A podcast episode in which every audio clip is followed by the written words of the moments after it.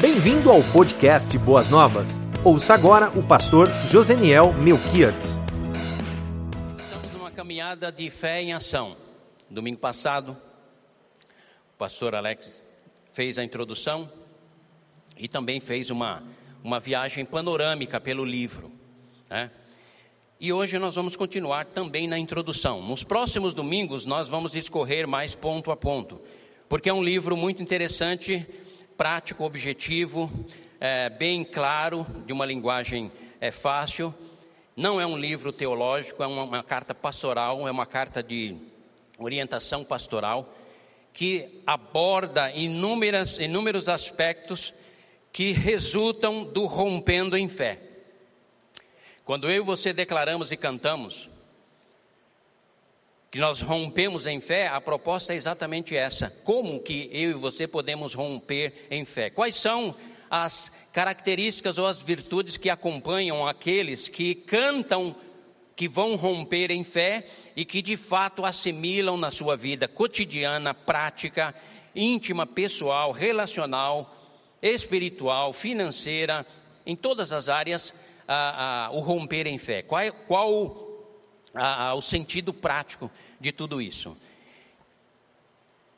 Quando nós separamos o, o, livro de Tiago para estudarmos, daqui a pouco eu vou falar um pouquinho a respeito dele, porque nós estamos ainda dentro da introdução.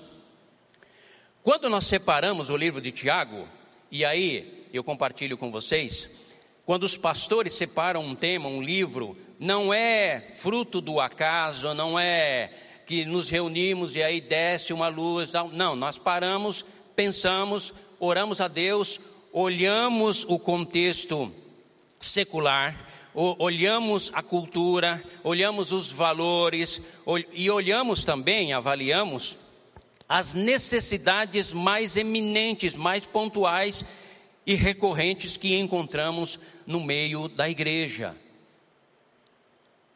Com base nisso, nós então separamos temáticas que venham exatamente de encontro à sua necessidade, que possa contribuir de alguma maneira para ampliar a sua visão a respeito do reino de Deus, do próprio Deus e, no caso de Tiago, especificamente sobre uma fé prática, uma fé mensurável, averiguável. O que é isso? Uma fé a qual você olha para você mesmo e diz: Eu não apenas canto que eu vou romper em fé, mas eu percebo na minha vida, por exemplo, que quando todos estão negativamente olhando para o futuro, olhando para as situações, eu percebo que em mim mesmo não havendo a negação, há uma força interior que me move, que me impulsiona, não me deixa estagnado, estremecido, mas me impulsiona a caminhar e seguir em frente e acreditar, acreditar, acreditar e acreditar sempre. Essa é a proposta de fé que Tiago nos descreve.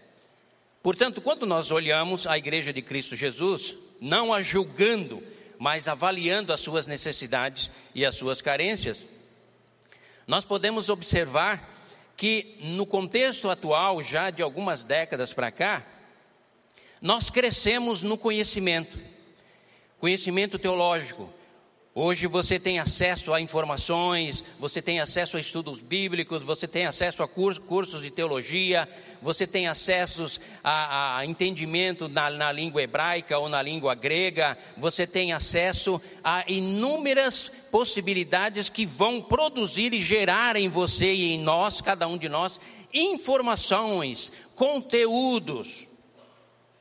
Isso é muito bom. Isso nós temos que agradecer a Deus, porque a velocidade da internet, a velocidade das informações, o Google e todas as, as fontes ou as plataformas que nós temos para nos dar informações, dependendo do seu interesse e do meu interesse, nós temos acesso.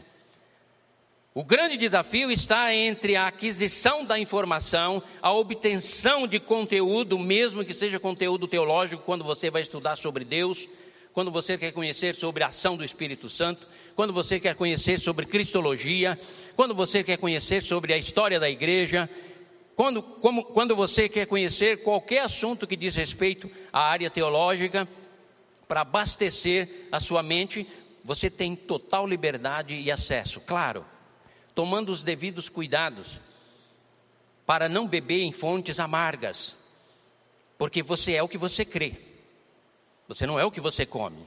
O que você come modela o seu corpo, o que você crê modela a sua alma, modela a sua mente, modela as suas emoções. Nós às vezes não entendemos isso. Daí a importância a qual nós devotamos ao bom ensino. Não por conta daqueles que ministram, mas por conta do bom ensino na água pura, que é a pureza da palavra.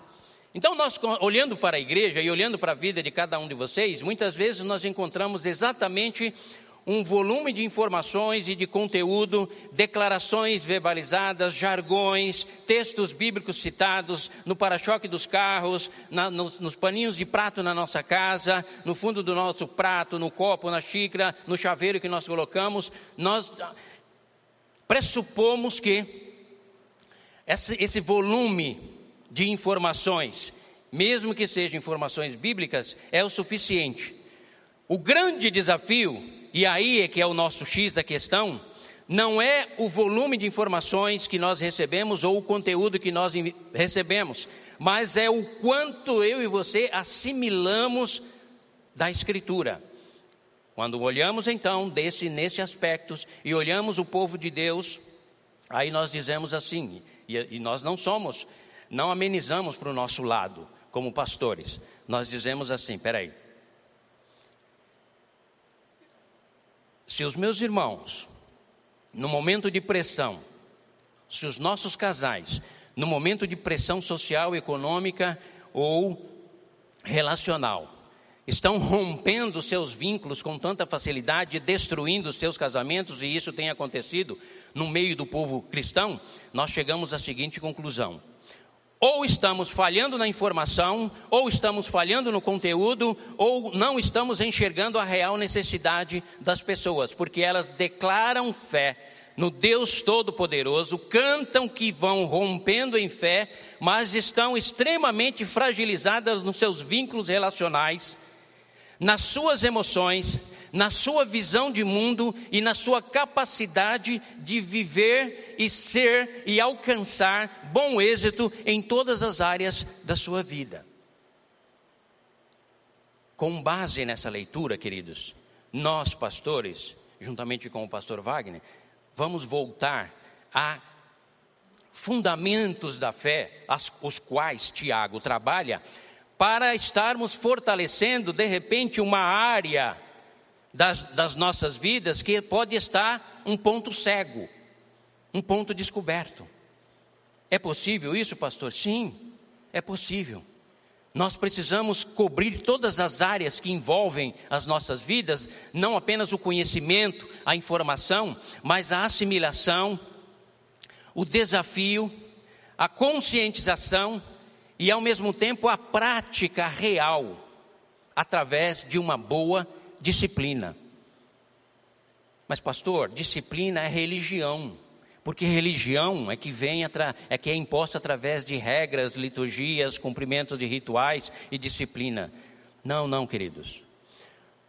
O cristianismo se estabeleceu no mundo, se expandiu no mundo, proclamando o reino de Deus, porque homens e mulheres ouviram a palavra creram no Deus Todo-Poderoso e tomaram a seguinte decisão: de hoje em diante, não mais eu, mas Cristo vive em mim.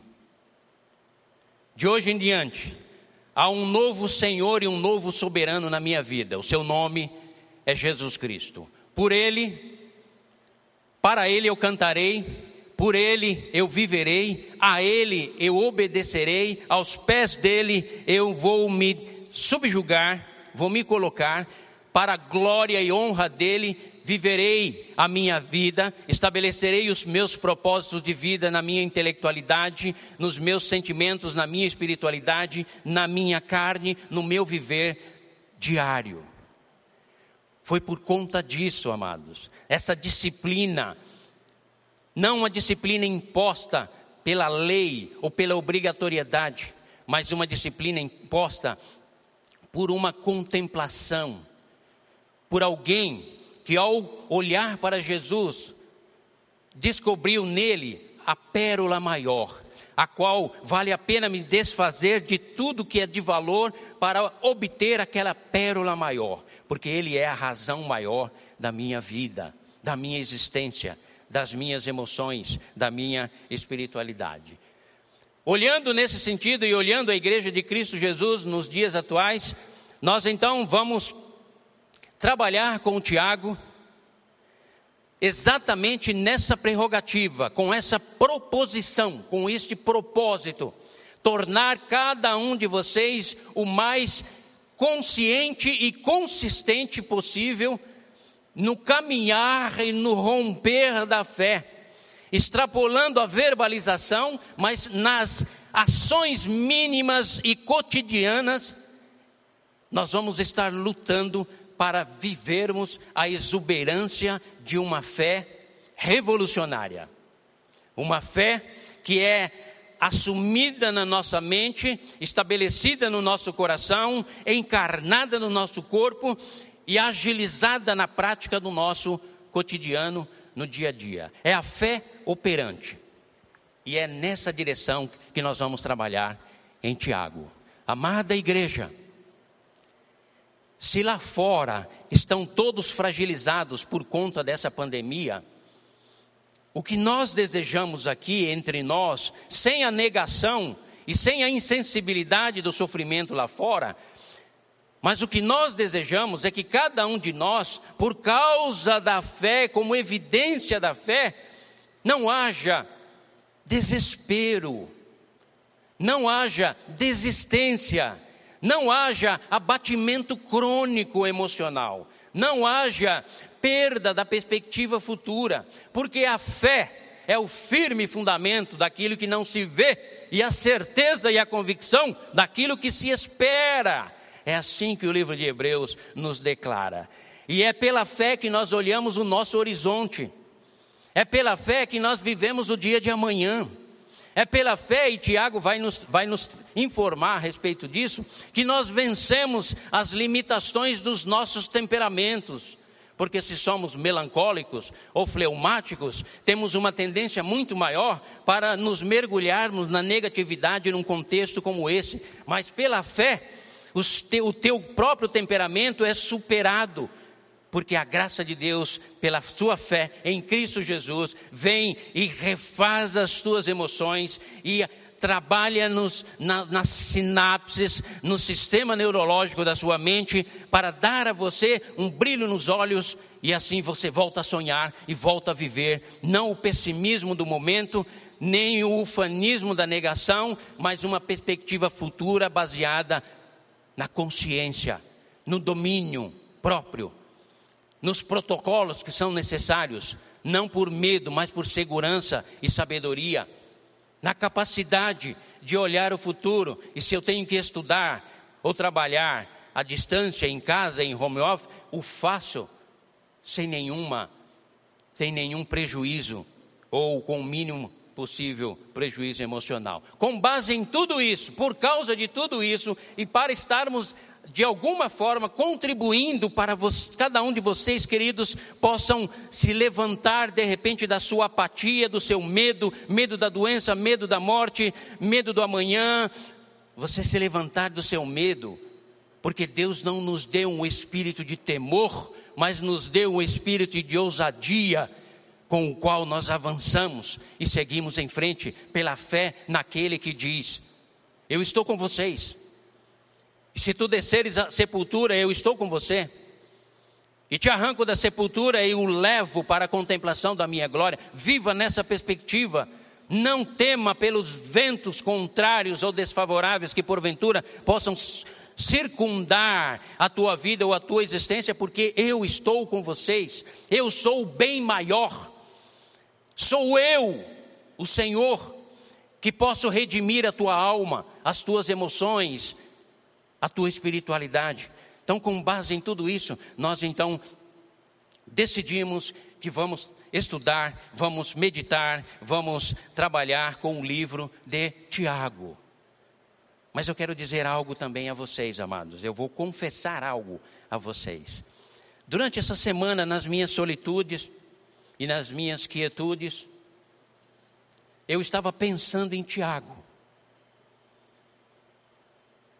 E eu estava pensando, facilmente, se eu perguntar qual apóstolo que você mais ama, você vai dizer: olha, Paulo arrebentou, porque as suas cartas, a sua teologia foi ao terceiro céu, alguém que tinha experiências espirituais assim tremenda. Você vai de bate pronto de repente dizer, olha, eu, se eu for declarar o meu amor aqui, a minha preferência, eu, eu aponto Paulo. Outros talvez podem dizer, é, pastor, eu, eu, eu gosto de João. João é fantástico.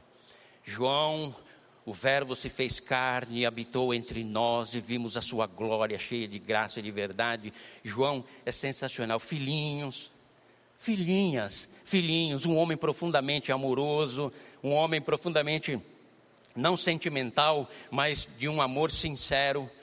Filhinhos, não amemos apenas de palavras, mas amemos em verdade.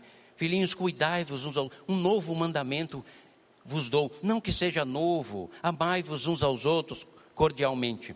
Então nós temos, nós vamos pensando é, e relembrando, trazendo à nossa mente inúmeros apóstolos. Pedro, se você é sanguíneo, você diz: Pedro é o cara, porque ele ia para cima mesmo. Ele era aquele que, tudo bem, corria risco de errar, justamente por isso quem é mais proativo corre mais risco de errar. O reativo sempre espera o resultado para depois dar o seu, o seu parecer ou tomar a sua decisão. Ah, Pedro é fantástico. Quando ele levantou lá em Atos 2, irmãos, e faz aquela pregação eloquente, duas mil pessoas, posteriormente e tal. Se eu perguntar para vocês, Tiago, se eu disser Tiago, o que vem à sua mente?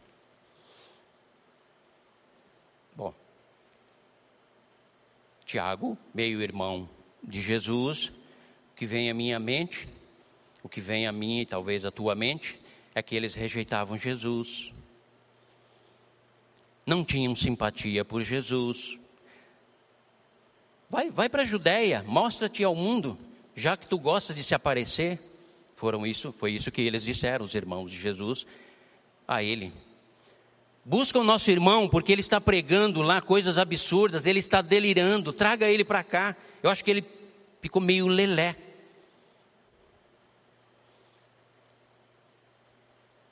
Por conta disso, por conta disso, a igreja cristã, desde o primeiro século, ela teve uma certa aversão a Tiago, acredite se quiser. Desde o primeiro século, que essa carta foi escrita, segundo os estudiosos, entre 45 a 50, 49, ali em 47, 48. As cartas de Paulo foram escritas posteriormente, Gálatas, que é a primeira dela, foi posteriormente. Então ela foi uma das primeiras epístolas escritas. Só que Tiago, embora fosse o homem do joelho de camelo, um homem piedoso, por isso ele é chamado de Tiago, justo. Ele era um homem de oração, era um judeu extremamente zeloso, era alguém que intercedia pelo povo constantemente no templo, era alguém dedicado, devotado à sua fé judaica. Por conta disso, e por conta do relato dos textos nos quais nos mostram as atitudes de Tiago e da sua família, dos seus irmãos e irmãs? É isso mesmo, eu falei irmãos e irmãs. Se você quiser confirmar a respeito disso, porque na, na, na, no, no levantar da teologia e do princípio da virgindade de Maria, se adotou a ideia como se os irmãos de Jesus fossem parentes próximos. Mas a palavra grega que tem lá, os estudiosos nos mostram, ela corresponde a irmão, irmãos mesmo de sangue. Isso nós temos registrado, se não me falha a memória aqui, a minha anotação, em Mateus 13, 55, aonde vai citar o nome dos irmãos de Jesus. Irmãos citam os nomes, são quatro, são três. Irmãs não citam os nomes, mas diz que ele teve Maria e José tiveram irmãos, filhos e filhas. A família de Jesus, na família de Jesus, aliás, era composta por Jesus, Tiago, José, Simão e Judas. O mesmo Judas que escreveu a carta. A carta de Judas. E é muito interessante quando a gente observa isso. Porque a carta de Judas tem uma similaridade com a carta de Tiago. Só que Tiago dá ênfase à fé prática e Judas dá ênfase ao batalhar pela fé verdadeira, não abrir mão. É um apologeta. Era alguém que não negociava. Se, se fosse lhe dito alguma coisa que contrariasse a sua fé, Judas de bate-pronto rechaçava. Já Tiago vai nos mostrar como se deve viver a, a, a, a fé de maneira prática. Mas eu volto a dizer, nós cantamos agora há pouco, que nós limpamos a casa, perfumamos a casa, preparamos a casa para receber o Mestre, Jesus. Só que com Tiago não era bem assim. Por conta da sua posição.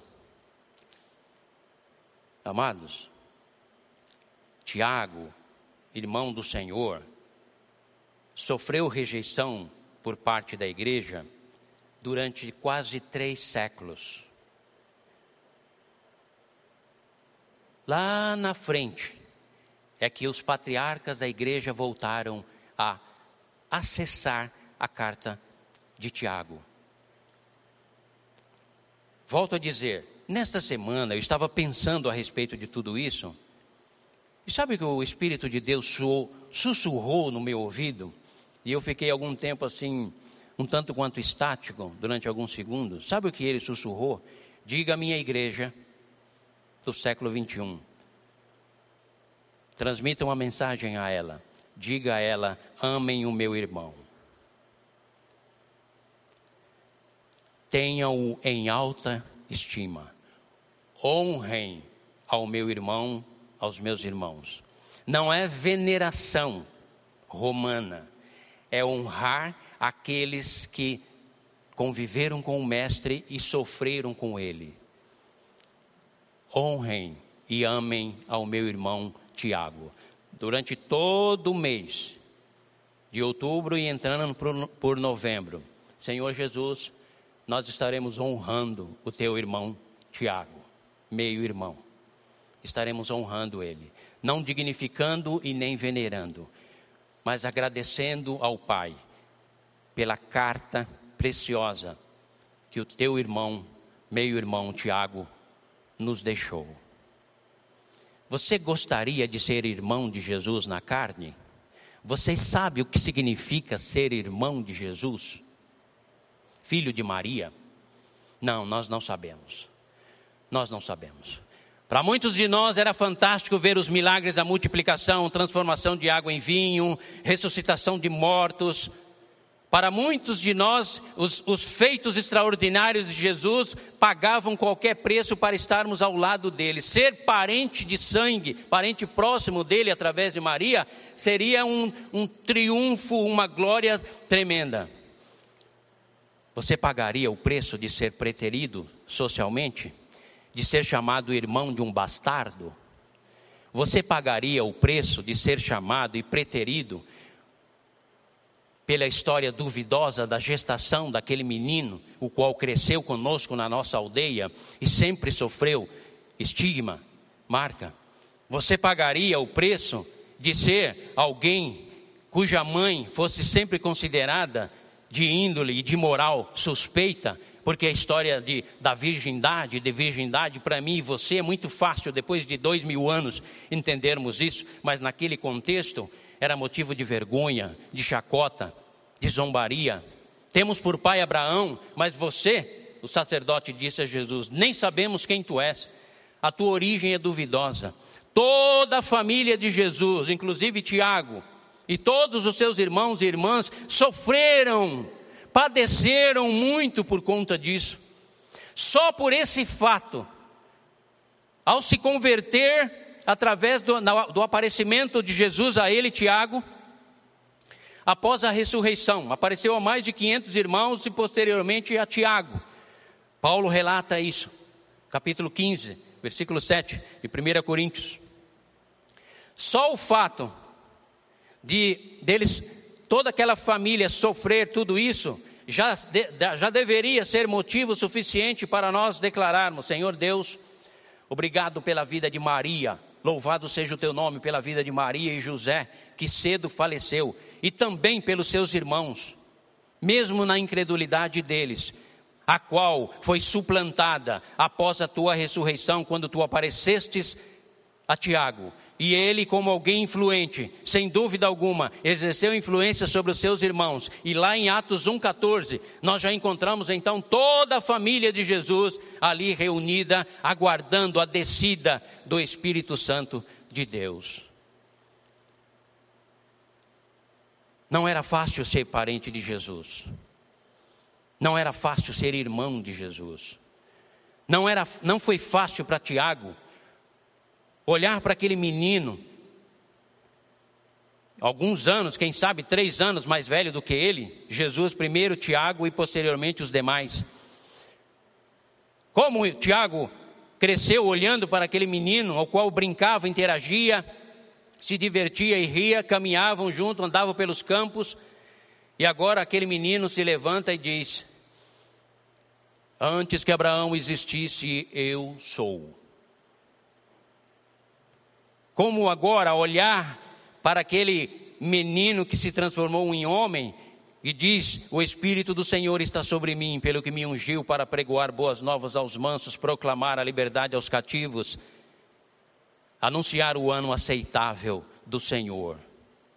Irmãos queridos, irmãs queridas, não foi fácil para Tiago. Por isso, hoje nos demais domingos nós estaremos trabalhando, mas eu gostaria já de semear no teu coração um zelo, um apreço e um amor maior por esse personagem, meio-irmão de Jesus, chamado Tiago. Com base nisso, nesse teu sentimento de entender um pouquinho melhor a história de Tiago, você vai ler o livro dele, os cinco capítulos. E em lendo este livro, você vai sempre dizer: Pai, Obrigado pela vida deste homem, Tiago, o joelho de camelo, porque era um homem dado à oração, o justo. Não foi arrolado originalmente com os apóstolos, mas posteriormente, como uma forma de honrá-lo, Paulo então atribui a ele o apostolado.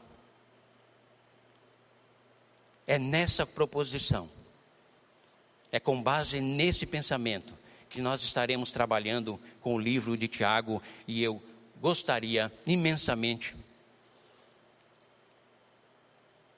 que eu e você, quando lermos este livro, nós possamos declarar: Tiago, nos perdoe pelo fato de três séculos não termos dado ou termos dado muito pouco valor aos teus escritos.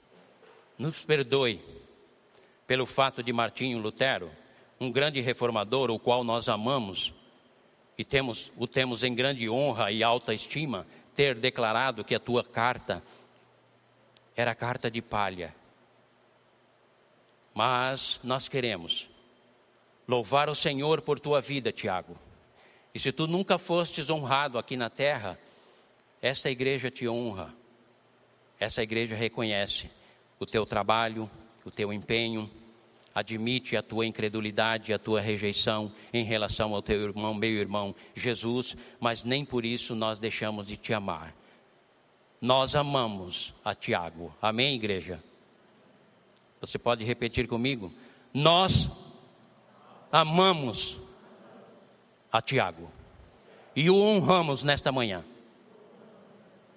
Amém capítulo 1, versículo 1 de Tiago, somente esse versículo, a Bíblia nos diz: Tiago, servo de Deus e do Senhor Jesus Cristo, as doze tribos dispersa entre as nações. Passado esse período de três séculos, a igreja volta, a igreja volta a dar crédito à carta de Tiago e ela deixa então é, para nós um, um legado de fé e de obediência, introduzindo a carta no cânon do Novo Testamento, que foi quase um século depois que se definiu. Então, para nós, o fato de Tiago tratar sobre fé e obras e aparentemente ser uma contradição com Paulo, nós vamos estudar aqui e vamos trabalhar dentro desse contexto nas próximas, para entendermos que não há nenhuma incompatibilidade, nem teológica, nem de entendimento, e nem de pensamento, e nem de prática. Mas isso nós vamos aprender ao longo, ao longo do, dos domingos aí. O que para nós faz nos fechar a questão é que a carta de Tiago foi canonizada. Quando nós levantamos a Bíblia e declaramos a Bíblia é a palavra de Deus, do Gênesis ao Apocalipse, em cada palavra, cada texto, cada vírgula, cada detalhe, cada pontuação, nós declaramos que aceitamos toda a Escritura como inspirada, inspirada por Deus, digna de confiança e fé e capaz, apta para nos corrigir, para nos instruir, para nos tornar homens e mulheres à imagem de Cristo Jesus. Portanto, estando Tiago aqui, aceitando a inerrância das Escrituras, a imutabilidade dela, e a definição total no fechamento do cano, nós vamos estudar Tiago com o coração aberto, capaz de amá-lo, entendendo a sua história e ao mesmo tempo com as mentes abertas para compreender os seus ensinamentos, as suas verdades, que são verdades bem práticas. Porém, se faz necessário entendermos que tudo isso passa pela admissão que eu faço no meu mundo interior de acolher a palavra e permitir que ela se transforme em ações práticas no meu no seu dia a dia. Então, vamos estudar, vamos meditar, vamos considerar essa carta com total atenção e apreço por Tiago, porque depois da sua conversão, Tiago se torna alguém ilustre mudou de posição. Mas mesmo sendo alguém ilustre, a atenção maior à sua carta, aos seus escritos, só se deu depois do terceiro século. Por quê, pastor? Que coisa confusa é essa? Queridos, deixa eu explicar para vocês. O cristianismo nasceu num ambiente judaico. O ambiente judaico, o qual muitos fazem alusão à carta de Tiago como sendo uma escritura judaica com características mais legalistas e formais e normativas, mas nós vamos entender que não. A questão é que naquele contexto, ambi naquele ambiente religioso, espiritual, cultural em que nasceu a igreja, a cultura judaica, hebraica, os valores eram, foram, eram muito fortes eram muito fortes. Por que, que vocês acham que Deus dá uma visão para Pedro? Pega aí o que tem nesse lençol, mata e come. Não, coisa impura não entra na minha boca. Não faça o que eu criei, não torne o que eu criei coisa impura. E depois manda ele lá para Cornélio para se encontrar com o gentil Cornélio. O que nós percebemos que neste ambiente em que a igreja nasceu, no qual o livro a carta de Tiago foi escrita, era um ambiente propício ao nascimento de um cristianismo legalista, um cristianismo associado com a cultura, os pensamentos e os valores religiosos judaicos. É que Deus foi misericordioso, que Ele foi levantando um Paulo, por exemplo, o apóstolo dos gentios, alguém que tinha uma, teve tinha, tem uma cosmovisão geral do Evangelho. O Evangelho não é para uma etnia, não é para um povo, é para toda a humanidade. Então ele vai para os gentios. Agora, a semelhança de Tiago, vocês acham que Paulo foi bem recebido? Engano, queridos. Paulo lutou a vida inteira, porque sempre tinha um judeu lá no calcanhar dele dizendo: Paulo, beleza, a, salvação e a redenção é pela fé, mas não se esquece que a circuncisão é importante. O cumprimento da lei, da Torá, também é importante. Não esqueça disso, porque senão você vai estar combatendo contra nós. E ele sofreu muito por conta disso. Esse foi o ambiente onde a igreja surgiu. Nesse contexto, nesse contexto, nós tínhamos toda a tendência de chegar até nós hoje no Brasil um cristianismo judaico, um cristianismo associado com os rituais judeus. Mas Deus, pela sua infinita misericórdia, foi levantando homens para corrigirem a rota então, nesse ambiente, é que Tiago escreve a sua carta. Por isso, é que nós vamos encontrar nela alguma, algum conteúdo que dá a impressão que contraria as demais proposições ou as demais informações do Evangelho de salvação pela graça, justificação pela fé, adoção em Cristo Jesus, ações movidas e geradas pelo Espírito Santo de Deus, mas é por causa desse contexto que a igreja surgiu. E isso se desencadeou por muito tempo. Mas Tiago, depois da sua conversão, ele se torna, na verdade, querido, sabe o que? Coluna da igreja. Foi uma grande influência para Jerusalém, local no qual essa carta foi escrita. E ele se tornou uma verdadeira coluna da igreja.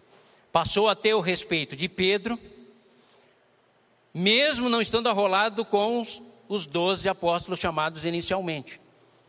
Mas por conta da sua vida piedosa, zelosa, disciplinada, ele então é incluído no ambiente da igreja primitiva e ali ele passa a exercer uma grande influência. Pedro, quando saiu da prisão, que foi preso por, por Herodes, primeira coisa que ele foi buscar, manda avisar Tiago. Paulo, quando retorna para Jerusalém, ele diz: Me reuni com Cefas e depois Tiago, os quais são colunas da igreja. Então, essa, essa mudança de, de posição que Tiago passa, ela se dá exatamente pelo seu encontro com Jesus ou o aparecimento de Jesus a ele após a ressurreição. A partir daí, nós temos um, um novo Tiago, não apenas ele, mas os seus irmãos, que se reúnem com a igreja e vão tocar, vão trabalhar, vão edificar, vão expandir o evangelho de Cristo Jesus, mas sempre tendo uma sombra judaica nas suas costas. Um outro momento onde Tiago aparece com, com proeminência é no capítulo 15 de Atos, quando os irmãos judeus convertidos querem impor aos irmãos gentios as práticas judaicas. Circuncisão, guardar o sábado e tal. E ali houve o primeiro concílio da igreja. E a igreja, através de Paulo e Barnabé, que vem relatar, no capítulo 15 de Atos, relatar o, os feitos extraordinários de Deus através da igreja dos gentios e tal. E aí surge o um embate lá, porque ouviram falar que Paulo estava renegando a lei mosaica e preterindo, destruindo. E houve então um grande embate ali no capítulo 15, é o primeiro concílio da igreja. E quem estava lá e deu o voto Minerva, o voto decisivo, foi exatamente Tiago. Quando ele diz: Irmãos, nós somos judeus, mas não convém impor aos gentios as nossas práticas, porque nós o somos por natureza, mas eles não. Vamos recomendar a eles que se abstenham da carne sufocada aos ídolos e atendam aos necessitados. E ali todos concordaram unânime. Claramente nós percebendo que Tiago era um, foi um grande líder na igreja em Jerusalém. Tudo isso que eu estou falando para os queridos como introdução é para que você ame a Tiago e o seu escrito. Não para que você venere a pessoa dele, mas para que ao debruçar no livro, o livro de Tiago são apenas cinco capítulos, você lê em 40 minutos, 30 minutos, se você for rápido, você, você vai poder se deliciar com os ensinamentos de um homem que levava Deus a sério e Jesus Cristo a sério. Um homem que tinha os seus joelhos calejados porque era um homem de oração. Um homem que entendeu que a fé mística sobrenatural passa pelo crivo da razão, do ponderável e entra na consideração e na aplicação prática do meu dia a dia. E ao entender isso, então ele passa a liderar a igreja e a proclamar o evangelho de Jesus Cristo. Poucas vezes você vai encontrar na carta dele referências a experiências místicas. Mas você, vai, você e eu vamos encontrar muito orientações sobre língua, sobre a fé testada, sobre como Deus responde à oração e dá sabedoria, a futilidade das riquezas, as promessas aos vencedores, a tentação não vem da parte de Deus, todas as coisas boas procedem de Deus, contra a ira, o mau temperamento, não fazer apenas o não ter apenas o ato do ouvir, mas o praticar, zelar pela sua língua, pela sua fala, entender o que é uma religião verdadeira, não fazer acepção de pessoas, o conflito aparente entre fé e obras, mas que são unidas lá no final. A sabedoria mundana, evitá-la, a luta contra os desejos mundanos, a confiança na providência divina, o pecado da omissão, a miséria daqueles que confiam nas riquezas, a paciência nos sofrimentos. Evite os juramentos, seja a vossa palavra sim, sim, não, não. Conduza, se conduza na tristeza com alegria. Como proceder na enfermidade e o zelo entre os irmãos. A minha proposição, creio, da parte de Deus nessa manhã, é levá-los a olhar Tiago de um outro ângulo, amá-lo, honrá-lo e ler a sua carta, a carta de Tiago, sempre com gratidão no seu coração, dizendo: Pai, obrigado por esta carta, porque ela tem me dado consciência, maturidade e verdadeira espiritualidade, com essência, com verdade, com graça e com amor. Você ouviu o podcast Boas Novas? Que Deus te abençoe e nunca se esqueça que, em Boas Novas, a gente sempre se encontra.